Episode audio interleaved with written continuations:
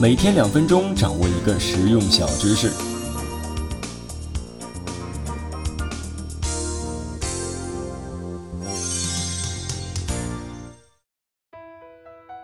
哎，你有没有这样的经历啊？小时候呢，喜欢哪个老师，所以特别喜欢他所教的课程，不会迟到，不会缺席，也不会开小差，说悄悄话，而且呢，成绩优异。这样的现象甚至会伴随我们的一生。比如工作了，我们喜欢哪个领导，我们会更加努力的工作，任劳任怨；若是讨厌哪个老板或者领导，工作一下子没有激情，交上来的任务也是漏洞百出。这种现象啊，就被美国管理学家瑟夫·吉尔伯特总结和归纳。他提出呢，人们喜欢为他们喜欢的人做事儿。这个百试不爽的原则被人们称为吉尔伯特定律。吉尔伯特定律的核心正是成为人们或者下属喜欢的人。想要成为这样的人其实不难。韩国某大型公司的一个清洁工，在一天晚上，公司保险箱被窃时，与小偷进行了殊死搏斗。驱使他的动机仅仅是每次公司的总经理从他身旁经过时，总会夸他打扫的干净。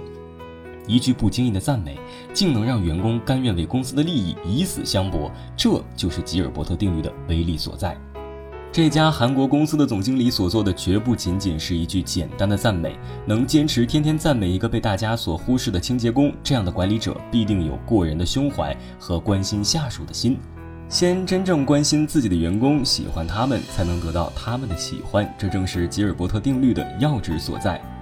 然而呢，要想将吉尔伯特定律运用的驾轻就熟也并不容易。作为管理者，必须有团队发展的眼光，建立一个和谐融洽又有共同目标和价值观的团队。这其中有三个关键环节：首先，团队价值观的一致要求，团队对同一行为的评价喜好必须相似，不然对领导者的同一行为，人们的好恶不同，提升领导力的作用便无从谈起。其次，要求领导者展现符合共同价值观的基本素质，比如正面积极的鼓励、沟通要坦诚、处理问题要实事求是等等。第三，要求领导者在团队价值观基本相同的基础上，针对不同能力、不同背景的人，运用不同的技巧和方式对待。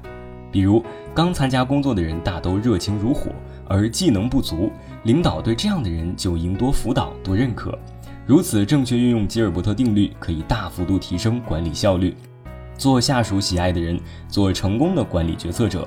吉尔伯特定律带给我们的不仅是提升团队效率的经验，更有对下属宽容以待、于细微处见关爱的过人胸怀。好了，今天我们分享到这里，下期见。